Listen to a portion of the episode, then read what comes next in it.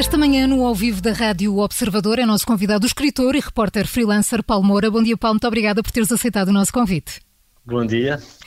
És autor de 10 livros, entre reportagem, biografia, literatura de viagem, e ao 11 decidiste entrar no romance com este hipnose. O que é que te fez arriscar noutro caminho da escrita? Bom, ehm, de facto é, é a primeira experiência na, na ficção, mas uh, as minhas preocupações, os meus temas continuam e, a minha, e o meu interesse pelo mundo e pela realidade continuam a ser os mesmos. Uh, mas eu sempre pensei, em toda a minha vida de repórter, que um dia teria de usar algumas personagens, uh, situações, histórias até reflexões que eu ia fazendo, que tinha de usar isso uh, noutro tipo de registro. Uhum. E... e... a ficção permite uma reflexão que o jornalismo diário, ainda por cima, como eu sempre fiz, uh, não permitia. Uh, e usaste precisamente a tua experiência de, de repórter e, e, até de repórter de guerra, estiveste em dezenas de países em reportagem, usaste esta, essa experiência para ser uh, fiel a momentos históricos e até em alguns detalhes sobre as zonas onde esta história é passada? Sim, sim. Eu, eu, é, há partes no livro que são muito reais, não é? São, é inventada a história, tudo é ficcionado, mas é feita de pedaços de realidade. E esses pedaços às vezes são muito, muito reais, muito colados à própria realidade, experiências que eu vivi. Um, eu estive dizer que este, este é um livro que nos leva do Iraque aos Estados Unidos. Exato, o livro uh, passa-se durante 10 anos, para, para preencher esse período de 1993 a 2003, portanto começa com a tomada de posse do Bill Clinton, a primeiro, primeiro mandato do Bill Clinton nos Estados Unidos, e, e essa parte do livro passa-se em Washington, precisamente, e, é, e, eu vivia em Washington nessa altura, em, em, em 93, e portanto daí essa minha experiência muito direta da, da realidade, de, uh, não só física, mas daquilo que se conversava, que se discutia, do que se sentia um, naquele momento, naquele lugar que de certa forma era o centro do mundo, e depois vai até 2003 à guerra do Iraque, precisamente. Portanto, é esse período que eu sinto como uh, tendo sido um, uma altura muito importante na formação de, de, daquilo que é hoje a contemporaneidade, aquilo que é hoje o nosso mundo e os nossos problemas. Basta dizer-se que a internet começa nesta altura, uhum. a globalização começa nesta altura, um, e portanto, e, e estamos no fim da, da, da Guerra Fria tinha caído o muro de Berlim, a União Soviética tinha terminado, portanto havia uma esperança de um novo mundo de prosperidade e paz que ia começar nessa altura, também muito pela, pela, uh, graças ao Bill Clinton e todo o ambiente que houve de, na, na, campanha naquela altura, uma grande esperança no futuro. Um, que depois se viu que tudo saiu ao contrário não é? do, que, do, que, as pessoas pensavam. Mas eu sinto que esse período foi muito de formação daquilo que hoje estamos a viver. Uh, Paulo, e, e, todas as tuas personagens têm assim uma espécie de passado obscuro, que de alguma forma uh, a estrutura. Essa, essa é uma ideia que, que entendes, que as ações do passado justificam sempre o presente? Sim, eu, eu, sinto isso, sempre senti na minha vida de repórter e como eu tento, eh, sempre tentei ser um repórter que vai um pouco mais, tenta, tentei mais profundamente às coisas do que a própria a, a mera escrita das notícias, não é? Um, e o, algo que é muito recorrente e que eu sinto, designadamente nos conflitos todos que eu fiz cobertura uh, nestes últimos 30 anos quase, é que é, é de facto isso, é que o passado irrompe na, no presente e, e, e torna-se um ciclo vicioso do qual é muito difícil sair.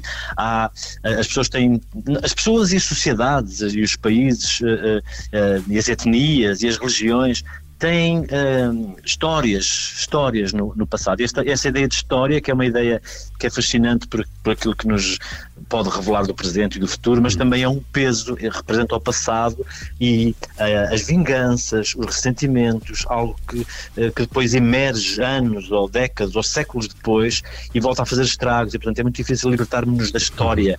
E é, isso é algo que eu sinto muitas vezes na, nas entrevistas que faço com, com, as pessoas que são vítimas, de, às vezes nas guerras, etc. Somos sempre, de alguma forma, vítimas do, do, do passado que carregamos. Paulo, sem, sem revelar muito uh, da, da, história, e até para fazer jus ao nome, tu uh, aplicas a teoria da hipnose à política.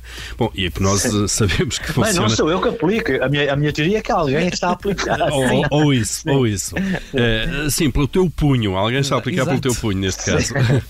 e a, a hipnose funciona para quem está disponível receptivo de alguma forma a ser, a ser hipnotizado. Exato. Tu achas que as pessoas de alguma forma, enfim, nos tempos que correm, eh, gostam de ser enganadas, hipnotizadas, vá lá, pelos políticos?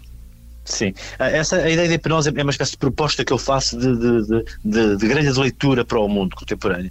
Um, a hipnose é, é uma isso é, é, abordado no livro, a história da hipnose e dos hipnotizadores, e há um personagem que é um, um hipnotizador e que está ao serviço do governo, uh, digamos. Uh, a hipnose é uma forma de manipulação, de domínio dos outros, mas que tem esta característica específica que é baseada na sugestão, ao contrário do que pensaram os primeiros hipnotizadores, que pensavam que havia um magnetismo animal, uma força física, mas não, é apenas a sugestão. Isto significa que só é hipnotizado quem quer ser hipnotizado.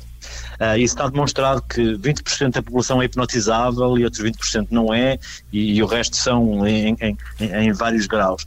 Mas aquelas pessoas que estão disponíveis, que, se, que, não se importam de ser hipnotizadas, é esses que de facto conseguem ser. Isto uh, transposto para o nível da política, para o nível da manipulação das massas, das populações de, uh, dos países, é, é, digamos, representa uma espécie de nova etapa na história da, da, propaganda e da manipulação. Enquanto nos tempos das grandes ditaduras, pensarmos no nazismo, nos soviéticos, a propaganda era uma das, das componentes de um sistema repressivo, Hoje em dia a manipulação é feita em sociedades democráticas. Esse é o grande desafio, é muito mais difícil. E, portanto, as pessoas votam. E as pessoas votam muitas vezes naqueles que são os piores candidatos, naqueles que os vão oprimir. E fazem isso voluntariamente. Esse é o trabalho dos hipnotizadores. É impressionante, há, há, aí algum mérito, apesar de tudo. Ó oh, Paulo, um, Sem dúvida. Sendo, sendo jornalista e tendo sido até. É, pois sou eu, exatamente. Percebe, acho que se percebe. Sendo jornalista e tendo sido correspondente em Nova York, um, como é que analisas a situação atual nos Estados Unidos a menos de um mês de, das eleições?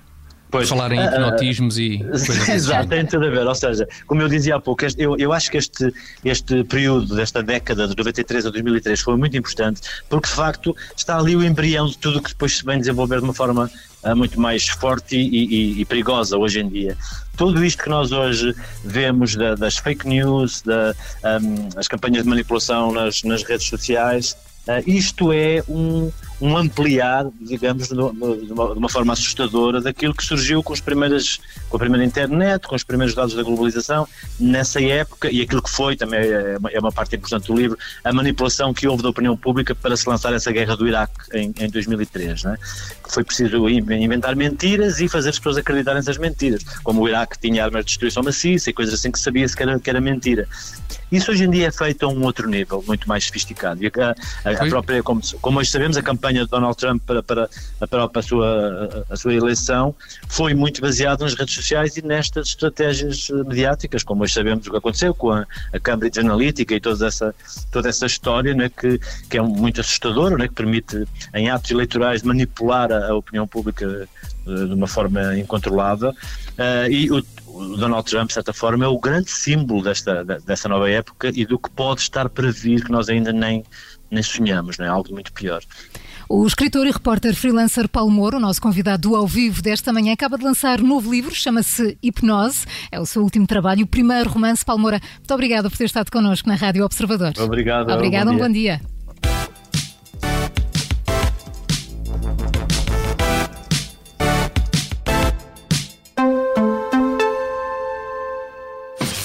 Obrigada por ter ouvido este podcast. Se gostou, pode subscrevê-lo, pode partilhá-lo e também pode ouvir a Rádio Observador online em 98.7 em Lisboa e em 98.4 no Porto.